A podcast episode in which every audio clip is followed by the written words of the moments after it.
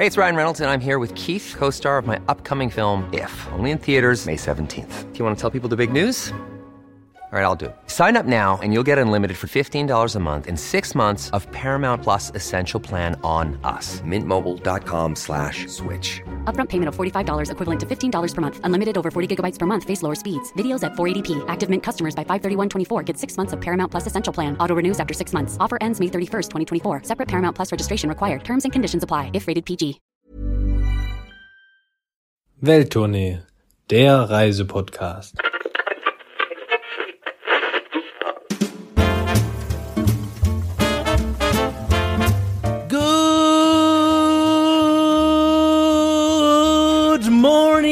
Vietnam! Hallo, ihr Pfadfinder. Bitte nicht vergessen, Montag ist Malariatag.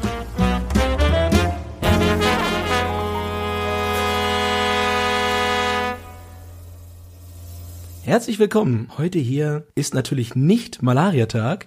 Heute ist Welttournee-Tag und ihr hört wie immer Welttournee, der Reisepodcast.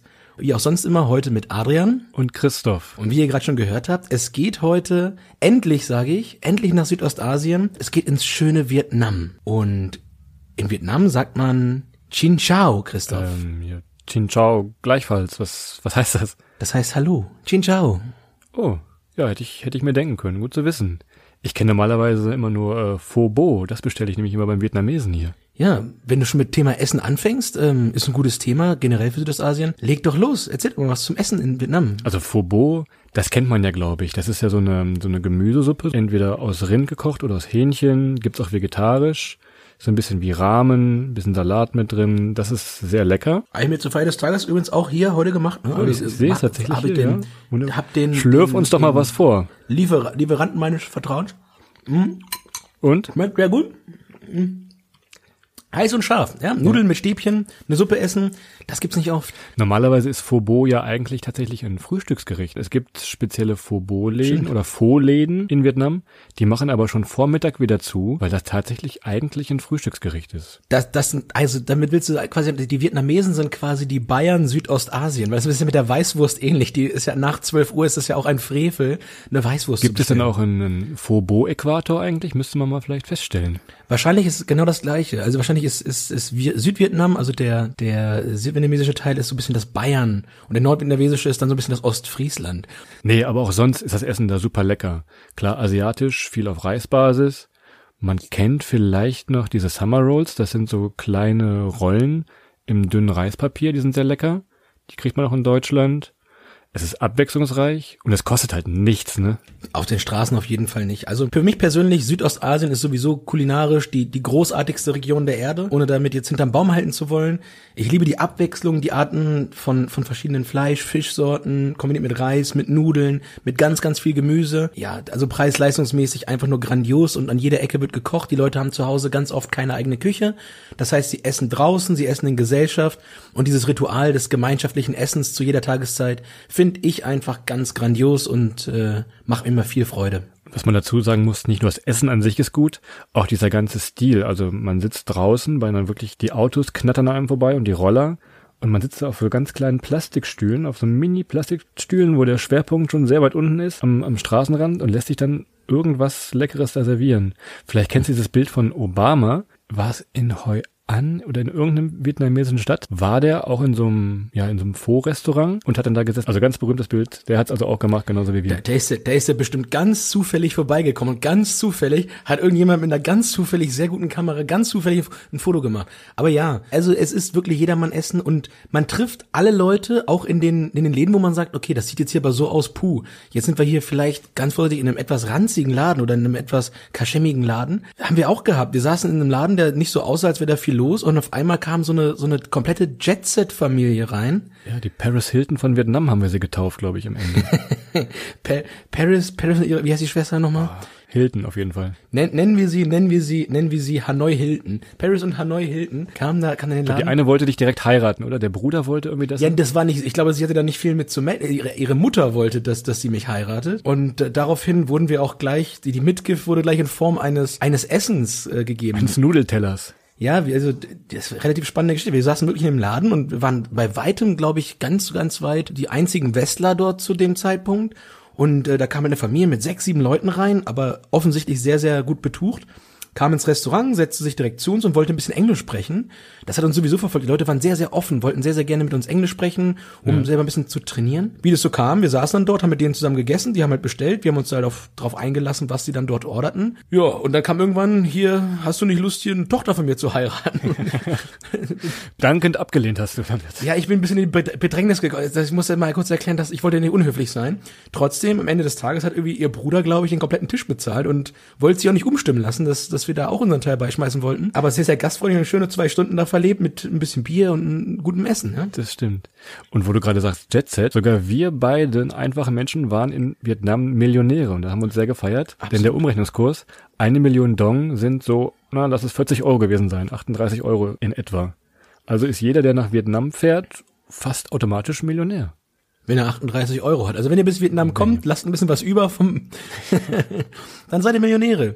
Da könnt ihr mal leben wie ein Millionär. Es ist auch wirklich, das muss man dazu sagen, es ist ein sehr, sehr günstiges Land. Ich neige immer dazu, so ein bisschen den, den Bierpreisindex da als, als Maßgabe zu nehmen. Ich glaube, das günstigste Bier, was wir, was wir in Vietnam oder in dem Fall in Hanoi getrunken haben, waren, glaube ich, so 20, 30 Cent für, für ein Bier. Hm, das kommt hin, ja. Das ist dieses Bier Hoi heißt das.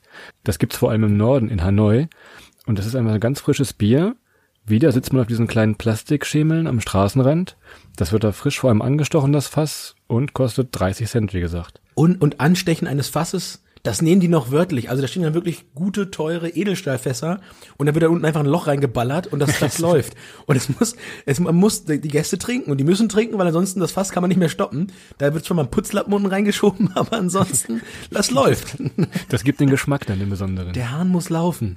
Da wurde es erfunden, dieser Song. Aber das war wirklich, es war auch sehr leckeres Bier. Man muss das ganz, ganz deutlich sagen. Es gibt auf allen, in allen Teilen der Welt gutes und schlechtes Bier, aber das Bier, was, dieses spezielle Bier wird fast tagesfrisch gebraut und ist sehr, sehr lecker.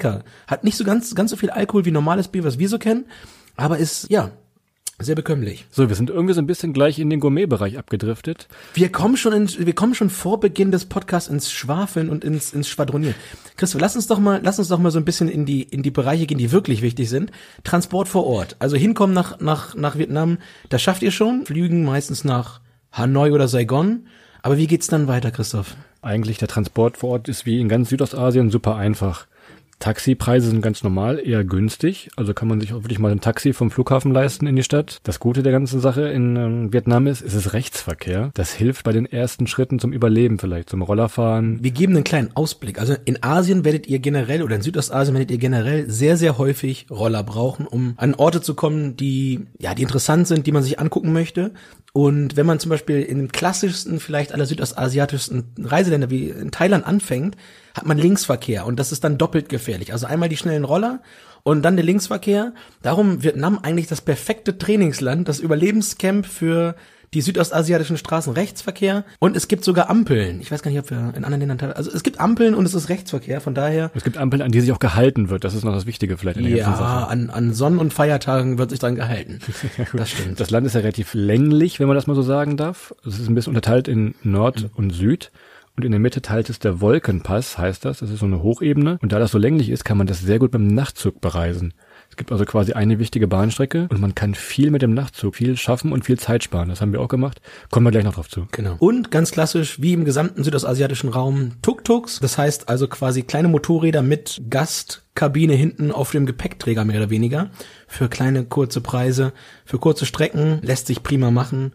Also Nahverkehr, nehmt euch immer ein paar, paar kleine Münzen mit, verhandelt ruhig auch mit den Leuten als Tourist am Anfang. Ein bisschen vorsichtig sein, die werden euch immer nicht die ganz richtigen Preise sagen dort. Verhandelt ein bisschen und habt ihr ganz schnell raus, was die Strecken eigentlich kosten und könnt dann dort mit dem Tuk-Tuk super von A nach B und könnt auch, ist in die kleinste Ecke eigentlich fahren. Genau.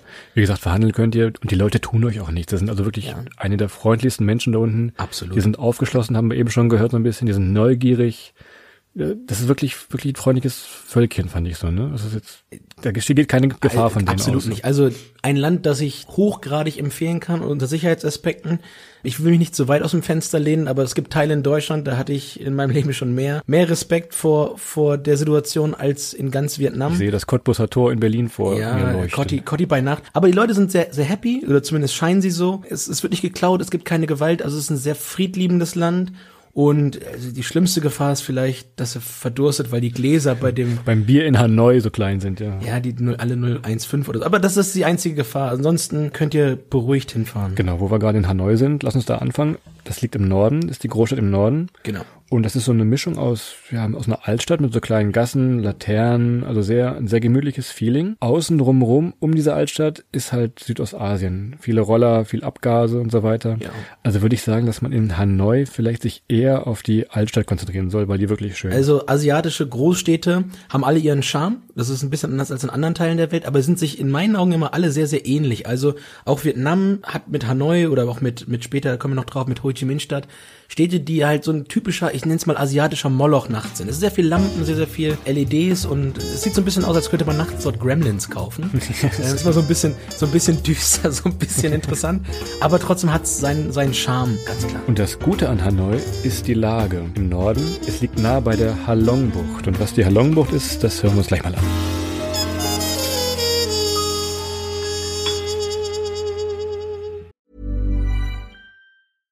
This is Paige, the co-host of Giggly Squad, and I want to tell you about a company that I've been loving, Olive and June. Olive and June gives you everything that you need for a salon quality manicure in one box. And if you break it down, it really comes out to $2 a manicure, which is absolutely insane. It's also so easy to get salon worthy nails at home with Olive and June. The difference between how your nails used to look when you did them yourself and now with the Manny system is a complete game changer. The best thing about Olive and June too is it's a quick dry. Dries in about one minute, lasts for five days, and full coverage in up to one to two coats. Visit oliveandjune.com slash perfectmanny20 for 20% off your first system. That's oliveandjune.com slash perfectmanny20 for 20% off your first system.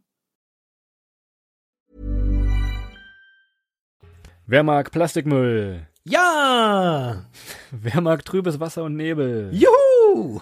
Wer mag viele Touristen und überfüllte Busse? Yay, genau mein Ding. Wer mag Schiffe, bei denen man denkt, sie gehen gleich unter? Ah, Sowieso mein Ding. Und wer mag Ureinwohner mit Kreditkarten, Zahlgeräte um Hals? Yippie, ey! Ja, genau, dann seid ihr in der Halongbucht genau richtig, wenn diese Fragen auf euch zutreffen. Glückwunsch. Wenn es in, in Vietnam einen Ort gibt, der zutiefst touristisch erschlossen ist und übererschlossen ist, dann ist das in meinen Augen die Halongbucht, weil es ist einfach zu viel los. Es ist, sind zu viele Leute dort, die da nicht hingehören und die überfrachten den eigentlichen kulturellen Impuls so sehr, dass ihr dort nicht mehr erlebt als das, wozu euch irgendwelche Guides dann dann drücken, oder? Man muss sagen, die Halongbucht, das ist so ein Gebiet im Norden von Vietnam. Das sind ja so unbewohnte Inseln, Kalkfelsen, die teilweise mehrere hundert Meter aus dem Wasser rausragen. Das kennt man vielleicht. Sieht auf Fotos gut aus. Wenn man dann da steht, denkt man auch, aha, Plastik gibt es hier also zu Genüge. Ja, man muss, man muss fairerweise sagen, vielleicht haben wir dort auch ein bisschen einen, einen falschen Slot erwischt. Wir sind aus Bangkok, ich glaube bei, bei 59 Grad Celsius und einer Luftfeuchtigkeit von über 900 Prozent sind wir dort nach Hanoi geflogen, sind dann direkt weiter am ersten Tag in die Halongbucht und wir hatten auf einmal dort oben irgendwas mit, mit 16 Grad und haben halt in unseren Sachen gefroren, aber es war halt sehr neblig, es war sehr trüb und mit Plastikmüll ist nicht übertrieben. Die Temperaturen waren niedrig, das Wetter, das, das Wetter war, war doof, die, die, das Wasser war trüb. Und es war wirklich, es sah aus wie im, im Freizeitpark, weil alles durchgetaktet war, keine Überraschung. Diese Schiffe, das waren wirklich, das waren also ganz alte Kutter mehr oder weniger, wo es knarzt und knackt und wo man sagt, na, wir bleiben lieber hier in Land. Ja, ihr müsst dazu wissen, Christoph hat, hat seine Seepferdchenprüfung damals abgebrochen. Das ist, Durchgefallen. ja, aber es, die, die Schiffe sind nicht so, so prall, also, und es gibt dort unten ganz, ganz viele Tagestouren oder Intraday-Touren, die gehen, aber wenn ihr da die Angebote seht, dass ihr da vier, fünf Tage durchfahrt, wenn ihr ein Jahr Zeit habt, macht's. Wenn ihr dort äh, effizient durch wollt, maximal einen Tag. Ansonsten, wie gesagt, ich fand's anhand der Fotos sehr spektakulär. Als ich dort war, war ich sehr, sehr stark desillusioniert. Und ich fand, glaube ich, jeden anderen Ort deutlich toller und deutlich interessanter als die Halongbucht. Genau. Wie gesagt, müsst ihr für euch selber wissen, es geht, es ist möglich, dass man von Hanoi Tagestouren macht. Ihr fangt früh an, seid dann abends spät, so um acht wieder da. Es geht, ihr könnt zwei Tagestouren machen, dann ist noch immer eine Übernachtung auf dem Schiff meistens mit drin. Angebote gibt's wie Sand am Meer und wie Kalkfelsen in der Bucht, sage ich beinahe. Ich weiß nicht, ob wir schon gesagt haben, und es sind vier Stunden Fahrt hin, vier Stunden Fahrt zurück von Hanoi. Also ihr habt dort, ihr habt dort schon relativ hohen Aufwand zu betreiben für das, was ihr da bekommt. Wir sind dann abends aus der Halongbucht zurückgefahren, die besagten vier Stunden nach Hanoi. und sind dann am frühen Abend auch direkt in einen Nachtzug gestiegen, der dann Richtung Süden fuhr und zwar nach Da Nang. Genau. Und Da Nang, das ist nur um einen kleinen historischen Einblick zu geben, war die Hauptmarinebasis, by the way, damals der Amerikaner zu Zeiten des äh, Wer Vietnamkriegs. jetzt keine Lust auf Geschichte hat, kann sagen, dass bei Da Nang auch der Wolkenpass liegt. Das ist ein hohes Gebirge und bildet so ein bisschen die Wettergrenze zwischen Nord- und Südvietnam. Das ist also ganz interessant. Riesenhohe Berge, schöne Aussicht von oben. Und der Nachtzug, der fährt so ein bisschen dran vorbei. Das war also die letzte Stunde vor Da Nang. Unbedingt früh aufstehen und aus dem Fenster gucken. Das haben wir auch gemacht. Diese Zuglinie an, entlang der Küste eigentlich, fährt, fährt quasi komplett an der Küste von Vietnam äh, entlang, ist wahnsinnig interessant, auch im Hellen. Also wenn man, wenn man nicht Nachtzug fahren muss, kann man den durchaus auch bei Tageslicht fahren und sieht eine ganze Menge vom Land, was so Natur und Vegetation angeht. Wir wollten aber nicht direkt nach Da Nang. Das war nur unser Verkehrsknotenpunkt. Wir sind ein bisschen weiter südlich gefahren, nach Hoi An. Und Hoi An ist so ziemlich der vietnamesischste Ort, den man sich vorstellen kann. Das ist eine Küstenstadt, liegt so am Fluss und hat so kleine Bars, Restaurants, kleine Shops. Und es wirkt sehr gemütlich und schon fast so ein bisschen ja zauberhaftes Feeling ist da gerade abends, wenn überall in den Straßen die Laternen leuchten. Das ist quasi vom, von der Optik her die Partnerstadt von Yui Fen. Und wenn ihr die Taiwan-Folge gehört habt, dann wisst ihr so ein bisschen, was in Yui Fen los war. Und was Laternen und Illumination angeht, auch in Hoi An, sieht das ganz, ganz, ganz stark aus im Dunkeln, wenn dort überall die kleinen asiatischen Laternen leuchten. Eine malerische Atmosphäre, würde ich fast sagen. Man kann sich ruhig ein Zimmer oder ein Airbnb, wie auch immer, kann man sich ruhig in der, in der Stadt nehmen. Wir haben damals auf so einer Kokosnussplantage gewohnt. Das war, war interessant. Das war so ein bisschen außerhalb. Also mit dem Fahrrad sind wir bestimmt 20 Minuten rausgefahren. Durch Reisfelder. War Ich interessant. weiß gar nicht mehr, wie wir da rangekommen sind. Also das heißt, da hast du irgendwo wieder mal ein Ass aus dem Ärmel gezogen. Das, die wollten gerade quasi so ein bisschen eine kleine, kleines Bed and Breakfast aufziehen. Und das war mehr oder weniger so, so eine Testphase, wo sie ein Zimmer mal ein paar Wochen lang vermietet hatten. Die haben wir dann zufällig erwischt. Und das muss ich hier als äh, landwirtschaftlich auch teilweise interessierter junger Mann erzählen. Diese ganzen Kokosnussbäume, die sind quasi in flachem Wasser stehend gewesen. Und wenn die runterfielen, irgendwann, wenn sie reich, reif waren, wenn sie reich waren, wenn sie reich an Kokosnussfleisch waren und reif waren, dann sind sie ins Wasser gefahren, dann sind sie mit kleinen Booten da durchgefahren, haben die Kokosnüsse einfach im Kescher eingesammelt. Eine wahnsinnig schlaue Erntemethode, ohne viel Arbeit. Und gleichzeitig sah das sehr toll aus und wir durften auch mal mitfahren. Wir sind im kleinen Boot mal mitgefahren zum Kokosnuss sammeln. Daher kommt ja auch der Spruch, die Kokosnuss fällt nicht weit vom Stamm. Das Das wurde ist da richtig. erfunden, glaube ich, in Vietnam. Ja, es wird dann nur weggetrieben vom Stamm, bei falscher Strömung. Nein, also wie gesagt, Hoi An schlaft vielleicht in der Innenstadt. Es ist flach. Man kann da alles sehr gut mit dem Fahrrad erledigen. Und das ist typisch vietnamesisch. Also das Fahrrad, es gibt, glaube ich, kein klassischeres vietnamesischeres Fortbewegungsmittel als ein Fahrrad. Platz zwei ist dann vielleicht der, der Roller und Platz neun dann irgendwann das Auto, aber das kommt wirklich ganz, ganz am Schluss. Nutzt das Fahrrad, ihr seht eine Menge und wir haben da zwischen wilden Hunden und Katzen gelebt und äh, weiß, weiß gar nicht, was da noch gekreucht und gefleucht ist in den Feldern. Aber es war toll. Genau. Was ihr nicht erwarten müsst, ist ein schöner Sandstrand. Auch wo ich gesagt habe, es ist eine Küstenstadt, aber der Strand, naja, es ist nicht so gemütlich und ist nicht so perlweiß, wie man sich ihn vielleicht für Südostasien vorstellt. Das erwartet also nicht. Guckt euch lieber die Innenstadt an, dieses gemütliche Feeling, geht da essen. Banana Pancakes haben wir, glaube ich, wie viel haben wir gegessen? 100? Fünf Stück am Tag. Ja, 100 insgesamt. irgendwie so. wie Christoph gerade oder wie wir gerade beschrieben haben, geht ruhig ein bisschen raus. Also die Stadt ist schon ziemlich touristisch.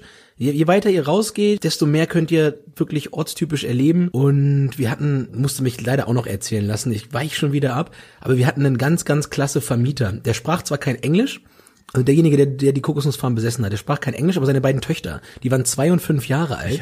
Und äh, die Töchter mussten halt immer übersetzen. Die hatten halt im Kindergarten und in der, in der Schule letztlich Englisch und haben halt die ganze, die ganze Konversation gemacht, bis den einen Abend die Töchter schon schlafen waren und der Vater wollte mit uns gerne rumtrinken. Ich will nicht sagen, also er war, ziemlich, er war trinkwürdig. Er wollte alles rausgefordert, Mensch, lass doch mal einen, einen original vietnamesischen Rumtrinken jetzt zusammen und so weiter. Ihr seid meine Gäste. Er, er hat sich maßlos überschätzt. Und das Wort maßlos ist noch maßlos untertrieben. Und seine Frau hat den nächsten Morgen, glaube ich, auch relativ klar in seine Grenzen verwiesen. haben wir den gesehen eigentlich den nächsten Tag? Ich glaube, wir haben ihn gar nicht gesehen. Ich glaube, er hat Hausar er hat Hausarrest. Er trieb dann zwischen seinen Kokosnüssen irgendwo. Was ich auch gut fand, da auf dem Land, äh, wir waren, als wir in Vietnam waren, waren wir schon, ich glaube, zwei Wochen unterwegs und ich hatte keinen Rasierer dabei und sah dementsprechend aus wie so ein Waldmensch. Und dann war ich tatsächlich mal bei einem vietnamesischen Friseur und habe mir mal da den Bart schneiden lassen, weil man geht da rein und man, man legt sich dann auf einen Stuhl, der klappt dann so zurück, dass man quasi ganz flach liegt und dann fängt er an mit einer Schere, die den Bart zu schneiden. Das habe ich so nirgendwo jemals Du hast dir in der horizontalen den Bart. ja, das klingt jetzt komisch, aber es ist tatsächlich so. Ich hab, wir haben immer noch einen in Hoi an. Das war, das war so cool dort. Wir, du hast vergessen noch zu erzählen, dass wir, dass wir ein Jobangebot hatten. Also nachdem Stimmt. wir beim Kokosnuss, wir haben beim Kokosnüsse ernten geholfen. Das war, war eigentlich unsere erste Job-Opportunity. Da haben wir schon überlegt, ob wir nicht aussteigen, ob wir nicht zu Hause sagen, pass auf, wir werden jetzt Kokosnussbauern in Vietnam. Es gab aber noch eine zweite Jobofferte und zwar hat man uns in der Innenstadt in äh, Hoi an angeboten, als Promoter zu arbeiten. Stimmt, möglicherweise, weil die beiden gerne erzählen und viel erzählen. Ich weiß Ja, nicht, woran es liegt. Das, das ist möglicherweise ein Talent, das wir zu dem Zeitpunkt hätten monetarisieren können. Ich glaube, der Stundenlohn lag, glaube ich, bei 50 Cent. Und, und bei, bei, bei Endless, Endless Getränke, ne? Das war irgendwo Open, Open Bar. Das wäre, es wäre für alle nicht gut geendet. Es hätte nur Verlierer gegeben in dieser Rechnung. Also, wie gesagt, Hoi an, macht das auf jeden Fall. Absoluter Tipp. Wenn ihr sonst, wenn ihr nur euch einen Ort aussuchen könntet, fahrt dahin. Absoluter Tipp. Ja. Wir hatten viel, viel Spaß. Und dann sind wir weiter, wiederum mit dem Nachtzug. Was man dazu sagen muss, wenn ihr einen Nachtzug bucht, das könnt ihr über die Webseite machen oder direkt am Bahnhof, guckt drauf, was für eine Kategorie das ist. Wir haben damals für diese zweite Tour, dann in weiter in den Süden, haben wir einen sogenannten Hard Sleeper genommen. Der war halt günstig, der hat irgendwie wahrscheinlich acht Euro pro Person gekostet. Gut, sparsam wie wir waren, nichts bei gedacht. Tja, und dieser Hard Sleeper, das ist tatsächlich so, das ist ein Abteil mit sechs Betten und auf jedem Bett liegt eine dünne, ja, ist eine Matratze, kann man das Matratze nennen oder kann man es... Ist ungefähr so dick wie euer Reisepass, aber die dünnere Version vom Reisepass. Also es ist wirklich Hard Sleeper, die Betonung liegt auf Hard und weniger auf Sleep, glaube ich. Also das ist wirklich sehr günstig. Ähm, wenn ihr die Chance habt, das nicht zu buchen, bucht's nicht. Wenn euch, wenn euch eure, eure Portemonnaies das äh, machen lassen, dann macht's nicht. Wir hatten Glück, dass wir in den, in den Sechser-Abteilen alleine waren. Und wir haben dementsprechend jeder die Matratzen oder diese, diese, diese Reisepassdicken Unterlagen haben wir, haben wir dann halt drei Stück übereinander in den Waggon gelegt und haben dann darauf geschlafen. Das ging einigermaßen, das war auch alles okay, aber auch ganz klar dem geschuldet, dass wir das Glück hatten, dass wir dort nur zu zweit in dem Waggon waren. Wir haben andere Leute gesehen, die in den Waggons mit vollen Abteilen waren. Ich glaube, die hatten nicht so viel Spaß und wenn ihr euch vorstellt, das sind dann auch wirklich drei Klappbetten übereinander. Wenn ihr, wenn ihr im Klettern jetzt nicht gerade äh, passioniert seid, dann vielleicht gucken, dass ihr eins der unteren beiden Betten erwischt. Die dritte Etage musst du schon fit sein. Und keine Höhenangst haben. Ja, das kam noch mal hinzu. Also wir sind dann von wieder von Da Nang, sind wir dann nach Saigon, wie es früher hieß, und heute heißt es äh, Ho Chi Minh Stadt gefahren. Super Song, by the way. Googelt das mal. Äh, Ho Chi Minh hat sein eigenes Lied. Auch da, kleiner, kleiner Randtipp. Googelt mal die Geschichte von dem großen vietnamesischen also Freiheitskämpfer, Indi, keine Ahnung, Individualisten. Googelt mal. Es ist eine sehr, sehr interessante Geschichte, die der Mann hat. Kann ich nur Ho Chi empfehlen. Minh Stadt. Ich frage wieder mal in die Runde hier, wer mag denn amerikanische Touristen? Ja. Naja, gut. Ich höre Schweigen auf den Rängen. Das kann ich gut verstehen, dass es niemand mag, aber ja, die bevölkern diese Stadt eigentlich zuhauf. Man muss dazu sagen, historisch, der nordvietnamesische Teil, der klassische Teil des Vietcong war damals unter der Herrschaft der Nordvietnamesen, das kommunistische Teil, der kommunistische Teil von Vietnam. Die Amerikaner hatten zusammen mit dem damals noch nicht kommunistischen südlichen Teil entsprechend ihr Bündnis. Darum fahren sehr, sehr viele ehemalige Veteranen aus Zeiten des Vietnamkrieges und auch deren Abkömmlinge noch sehr gerne, noch sehr gerne nach Vietnam und gucken sich dort aber auch wirklich typisch amerikanisch alles so an, wo Opa mal gewesen ist. Welche Kriegsmuseen gibt's da? Dann gibt's da Panzer ausgestellt. Das Das war schon sehr, sehr stilisiert und auch sehr, sehr eigentlich auf amerikanischen Tourismus ausgerichtet, würde ich sagen, in Ho Chi Minh Stadt. Von daher hat uns das, glaube ich, nicht so gut gefallen wie Hanoi oder insbesondere, wie wir gerade beschrieben haben, Hoi An. Es kommt da halt auch so zu lustigen Widersprüchen. Gerade in diesem Kriegsmuseum. Auf dem einen Deck gibt's halt eine Wand mit 50 Metern, wo wirklich sehr, sehr bildlich, und das ist auch nicht für jeden einfach zu ertragen, die vermeintlichen oder tatsächlichen Kriegsverbrechen von amerikanischen Soldaten gezeigt werden. Und ihr geht da durch und seid wirklich bedrückt und beklemmt. Guckt euch das an, was da damals auf Deutsch gesagt für eine Scheiße passiert ist. Es wird kein gutes Haar den Amerikanern gelassen. Und am Ende dieser Wand steht halt ein Coca-Cola-Automat. und, und ihr merkt so, Mensch, naja gut, äh, irgendwie darauf erstmal ein Big Mac. darauf erstmal Big Mac. Aber naja, jetzt, jetzt haben wir wahrscheinlich den CIA auch, jetzt ist der CIA auch bei uns. Jetzt, jetzt haben sie uns. Also wie gesagt, wenn ihr da ankommt, man kann mal einen Tag da bleiben, trinkt mal einen Eiskaffee, das machen viele da, das scheint irgendwie berühmt zu sein. Man setzt sich in den Park, kriegt dann so einen Kaffee mit, ich glaube, das war Kondensmilch oder sowas aufgefüllt, Eis. Ansonsten, ihr könnt von da ins Delta weiterfahren, das haben wir nicht gemacht, wollten wir erst, haben uns dann aber dagegen entschieden, weil wir dann doch relativ lange in Hoi an waren. Ja, und kult kulturell, ganz ehrlich, die Stadt ist ähm, sehr, sehr französisch geprägt. Ihr seht sehr, sehr viel französischen Kolonialstil. Das ist vielleicht nochmal interessant. Die alte Post zum Beispiel in Ho Chi Minh Stadt ist sehr zu empfehlen. Das, da seid ihr nochmal 200 Jahre zurückversetzt und könnt auch mal diesen, diesen ehemaligen französischen Kolonial-Flair so ein Stück weit erleben.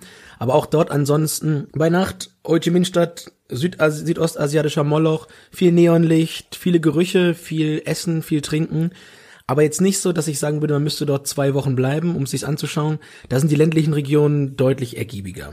So, das war so ein kurzer Überblick über Vietnam. Ich habe immer mit so einem halben Auge zu dir hingeguckt. Ich habe das immer gesehen, wie du gelöffelt hast. Jetzt bin ich so ein bisschen eifersüchtig und werde mal Ja, schön. ich habe hier, ich habe jetzt so ein bisschen, ja, ich habe mir eine schöne Faux hier hierher bestellt und werde mich gleich auch ähm, in, in Erinnerungen schwelgend schön auf meinen Reisepass legen und Ja, schön reinschlafen. So, dann sagen wir Danke fürs Zuhören und bis zum nächsten Mal.